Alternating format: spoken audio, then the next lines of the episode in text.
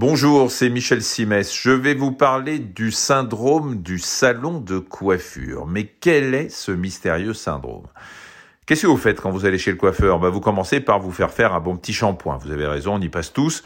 Donc vous vous installez sur un fauteuil, vous penchez la tête en arrière en la faisant reposer sur le bac qui permet d'évacuer l'eau du shampoing. Et dans cette position, objectivement, vous vous sentez comment? Hein, c'est moins confortable que quand vous êtes levé dans votre canapé et que vous regardez la télé. Je vous comprends, et c'est tellement moins confortable que ça peut très mal se terminer. Ça peut se terminer par un accident vasculaire cérébral.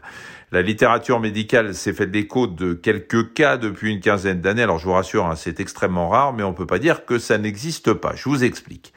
Le risque, au moment où vous vous faites laver les cheveux, c'est que votre cou soit étiré et subisse une pression excessive. Il se peut alors qu'une artère soit endommagée et qu'un caillot de sang se forme à l'intérieur. Si dans les heures qui suivent le caillot part en goguette et atteint le cerveau, l'AVC menace. C'est exactement ce qui s'est passé il y a quelques années pour un Anglais de 45 ans. En plein rendez-vous professionnel, il s'est écroulé apparemment sans raison.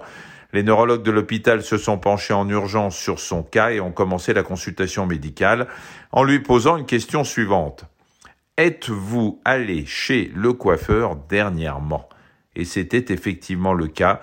Le gars a d'ailleurs touché des indemnités, un peu plus de 100 000 euros au prétexte que le coiffeur n'avait pas assez protégé le coût de son client. Cela dit, il n'a pas échappé à l'AVC et les conséquences pour lui sont multiples. Il ne peut plus conduire, il se déplace à l'aide d'une canne et sa vision est durablement altérée.